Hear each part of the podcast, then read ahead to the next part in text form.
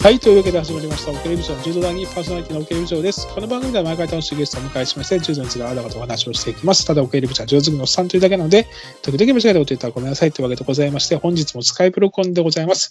えースカイプロコンでは、もちろんこの方、ルーリア社員。こんにちは、りょうりです。どうも。こんにちはえ。ーいいよいーよ、最終日ま最終で日ですかね。はい。ですね、パラリンピックの予想も、予想というかご紹介も、そうですね。もう、調べりゃ調べるほど面白くなってきておりまして、だんだんハマっていくという。ね、あのドラマ、ドラマが、で、これ最終日も来いよ、みんなのドラマが。うん はい。いなやので、早聞きたいな速、はいえー最終は5階級です。男子はい3階級の女子2階級ということで、早速いきたいと思います。はい。えっと、お今願日女いします子からいきます、女子から。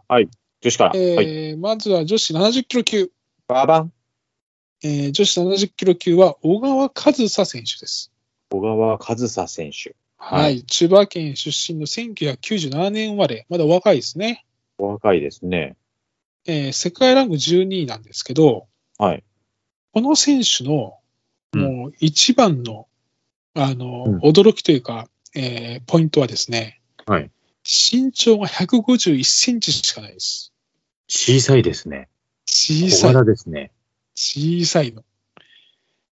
151センチはだいぶ小柄ですね。そうなんですよ。からの70キロ級。そうなのよ。だから、はい、もうわかるよね。担ぎです。担ぎますね、じゃあ。担いでよく動くて、よく足も動くしね、足技出るし、担ぐし、うん。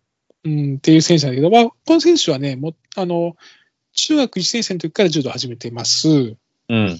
で、その後、視力が徐々に低下していって、はい。えーもう、まあ、病気だったのかなわかんないけど、高校2年の時に盲学校に入って、う一ん。回柔道やめます。やめられる。はい。うん、でも、やっぱりもう一回やろうってことで、視覚障害者柔道を進められて、うん。えー卒高校卒業して、はい。えーまた復帰します。うんうんで、あの、復帰してからやっぱね、強くてね、はいこの選手。強いんですね。うん、なんかね、えーっと、2018年で世界選手権7位、うん。えー2018年四天日本優勝、優勝。えー19年ドイツオープン銅メダル、うえーん。東京国際銀メダル、ワールドカップ5位、うん。えー2019年全日本優勝、ドイツオープン銅メダルってことすで、ごい安定してる。うん。いいんですよ。でね、この選手ね、なんかね、あの、YouTube にね、インタビューが出てくるんですよね。はいはい。で、そこでね、トレーナー、学生トレーナーの新藤さんっていうのが出てくるんですよ。はい。で、この新藤さんとは高校時代まで一緒に柔道やってて、うん。で、怪我しちゃって、大学もうできなくなっちゃうんです、柔道。新藤さんが。そう。でも好きだからってことで、トレーナーに、うん。えーやりますってことで、うん。うん。ずっと選手としてやってたのを、こう学生トレーナーとして小川選手をこう支えるんなでるほど。すちよ。ょっと裏方に。うん。そうそうそう。その時の話をしてる時に、こう、小川選手涙ぐむんですよね。こう、クッとこう。おはい。こうね、これはもうね、もらっちゃいますよ。もらうか。もらうな。えちょっ今と見て、今もら、今もらいそうです。早い な。ただね、はいインタビューしてるのが、ええ。元日ハムの、はい。あの、森本選手だっけあの、ひちょりスキン、ん森本ひちょりあの、あの、あれ、スキンヘッドの。はいはいはい。ひちょり選手ですね。が、白身の胴につけて、あの、なんか、それがちょっと、今、ちょっと入っていけなくさするんだけど、なるほどなん。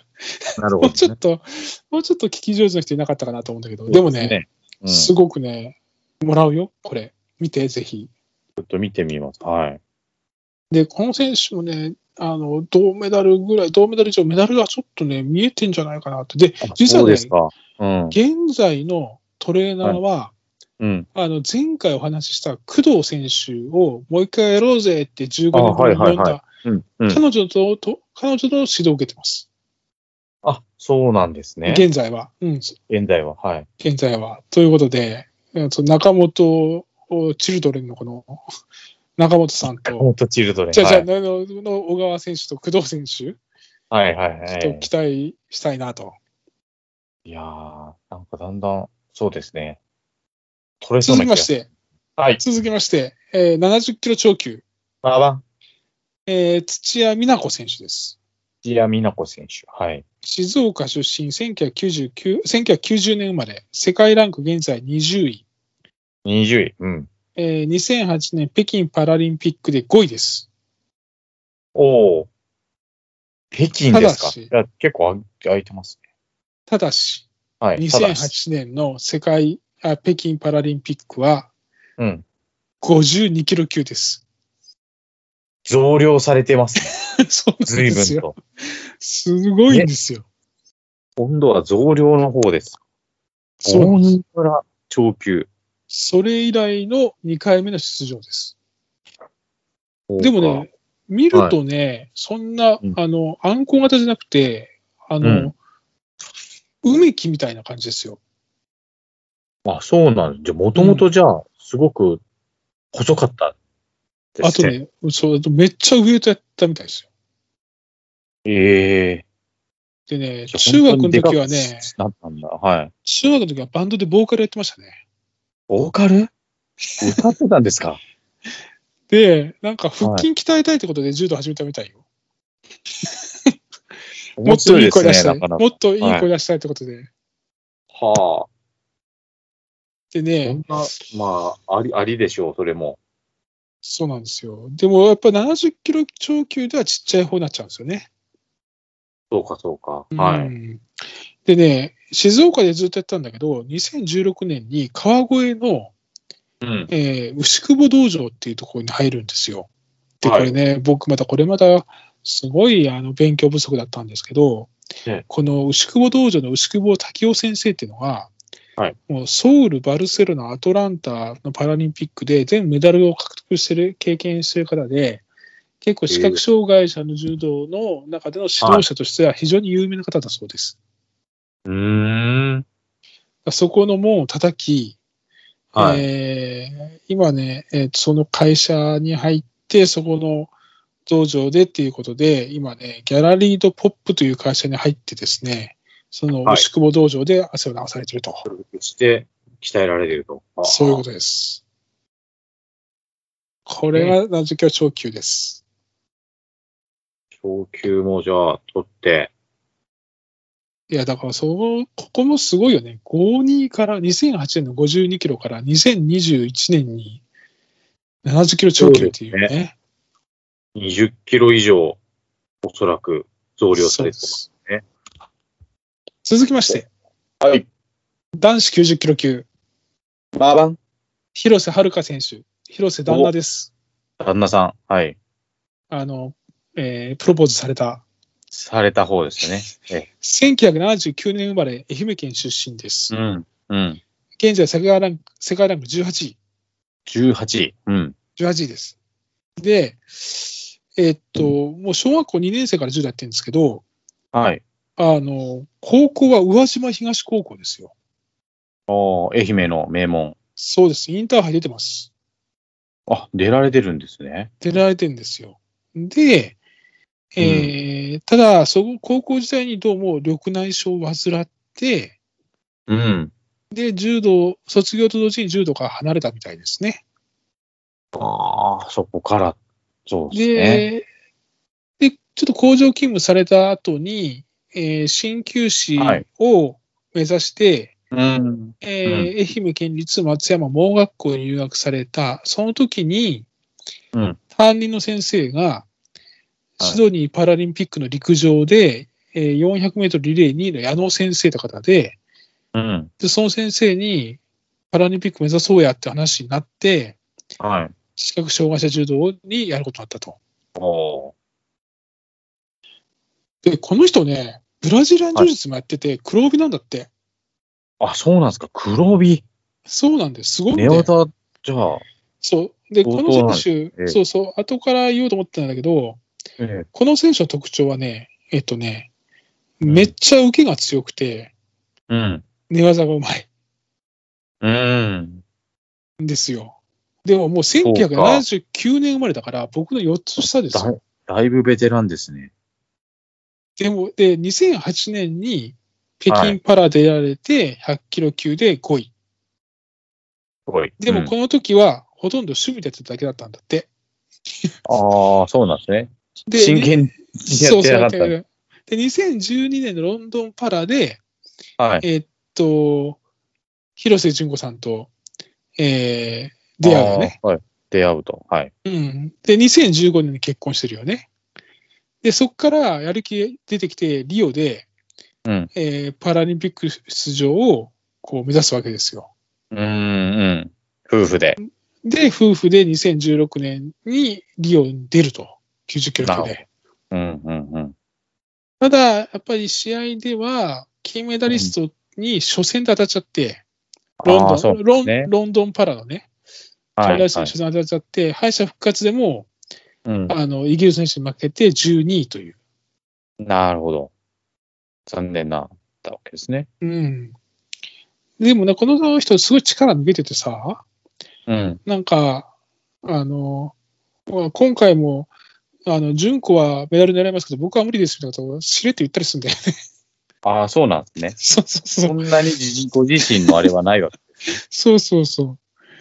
で、あと結構、あの、うん楽しくやろうっていうことで、結構笑顔を絶やさないんだって。うん、うん、うん。で、まあ、高校まではもうすんげえ笑うと怒られたり、叱責されたりしてたから、はい、今はい。楽しい柔道やってことやってんだけど、時々お叱りを受けるらしいんだけど、うんあのニヤニヤすんなと。そうそうそうそう そう。でももうなんか夫婦でこうリオ出始めてからは逆になんか、こう応援コメントの方が多くなったみたいよ。ああ、そういうことですね。なるほど。うんまあいやーまあでも、ねえ、頑張って。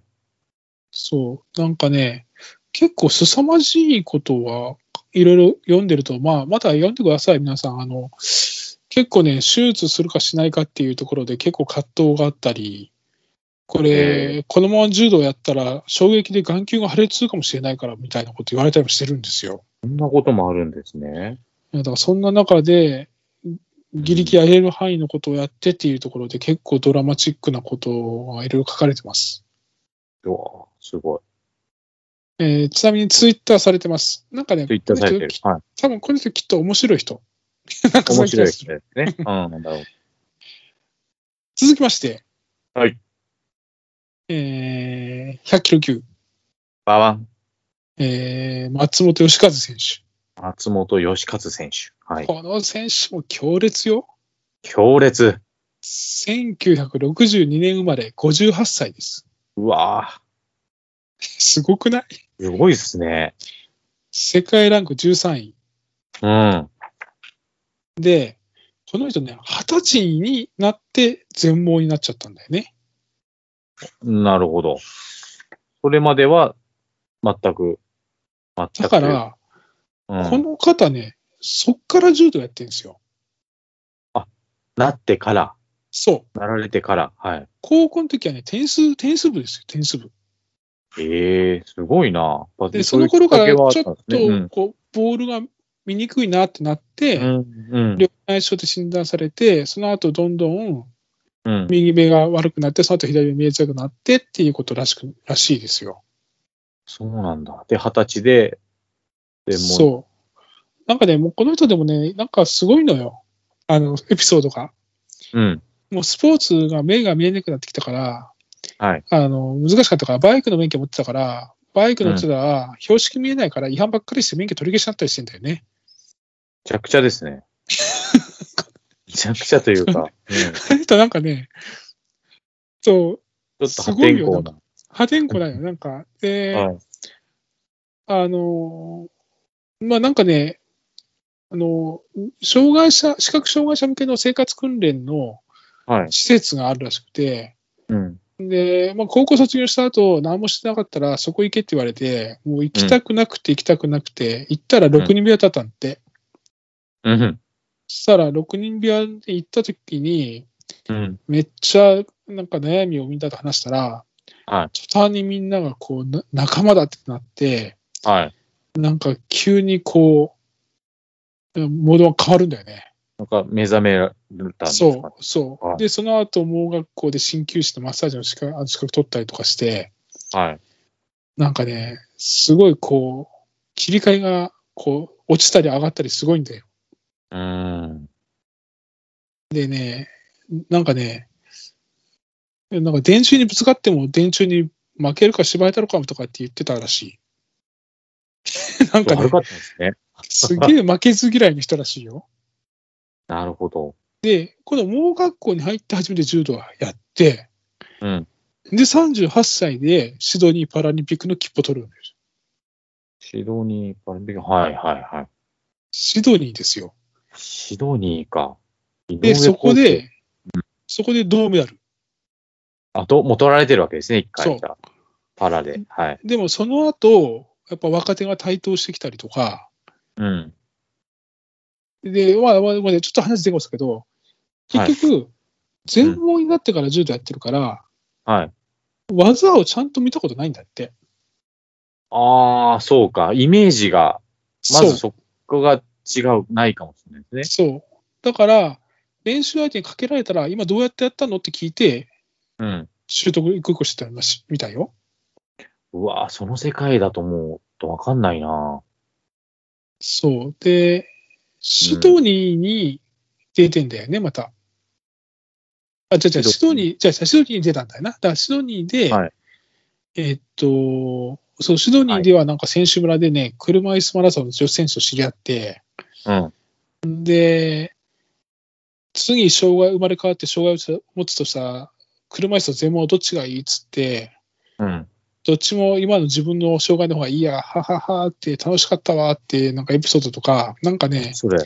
こう明るくね、 はい明るく、なんか帰ってきたら、今まで知らんかった、連絡なかった親戚からおめでとうで連絡してきて、うん。メダリストはすげえなとか、なんかいろんなことを言ってる。 だから、いるんだ。で、今さ、お子さうん2人いて、はい。でも結局そこからね、出てないんだよ、パラリンピックは。うーん。はい、はい。で、まあ、子供に見せたいっていうことで、また一年発起してやってんだけど、なんかあのうん YouTube で見て、あのね、うんものすげえ回数逆上がりしたりとかして、自分で言ってたよ。この年でこんだけ逆上がり動ける人間おりまへんで、みたいな。あ、関西したのね。ああ、関西の方なんですね。そうそう。で、中学生の息子がいて、はいその目の前でバーベルとかガンガン上げたりしてんだけど、うん。なんかね、面白いおじさん。面白いおじさんなんですね。いでや、もちょっとなんか見たくなってくるななんかね、はい。二十歳の時より30歳、40歳って今が一番練習してんだって。どんどん練習量増えてって。すげえな。うん。すごいなと思って。だからこの人は、なんかもう愛されキャラで、あの、あの、鍼灸院のマッサージを自分で、あの、えー開いてやられて、愛和松本治療院っていうのをやられてて、はい。だからそこでもみんなからこう、先生頑張ってやーみたいなこと言われて、うんなんかいい、いい関西のおっちゃんって感じよ。ええこれぜひちょっ、とチェック、要チェックだな。それは要チェックです。要チェックです。はい最後、続きまして、はい。 100キロ超級、ババン。えー、正木健人選手。うん。この選手も有名よ。言わずと知れた。はい。えーこの選手はね、1987年生まれ、190センチ、150キロ。すごいな。兵庫県出身です、この選手も。うん。で、この選手はね、天理大学なんだよね。そうですよね。はい。そう。あだからまあ、この選手はね、まあまあ、まず中学校から柔道を始めるのかな。うん。あごめん。で、現在世界ランク9位です。 9位。9位なんだ、それでも。はい。 2012年ロンドンパラ金メダル、うん。 2016年リオパラリンピック銅メダルです。銅メダル。はい。はい。で、中学校から柔道を始めまして、えええーっとですね、あままずあの、生まれつき弱視なんですって。うんうんうん。で、日常生活に想像し、あの、支障なかったらしいんだけど、まあ、後からこう、だんだん進んだみたいですね。うんで、淡路島ですよ。えー、南丹中学。はい。すでにえー中学入学した時点で180センチ以上、180センチ以上で体重も100キロあって、すごいな。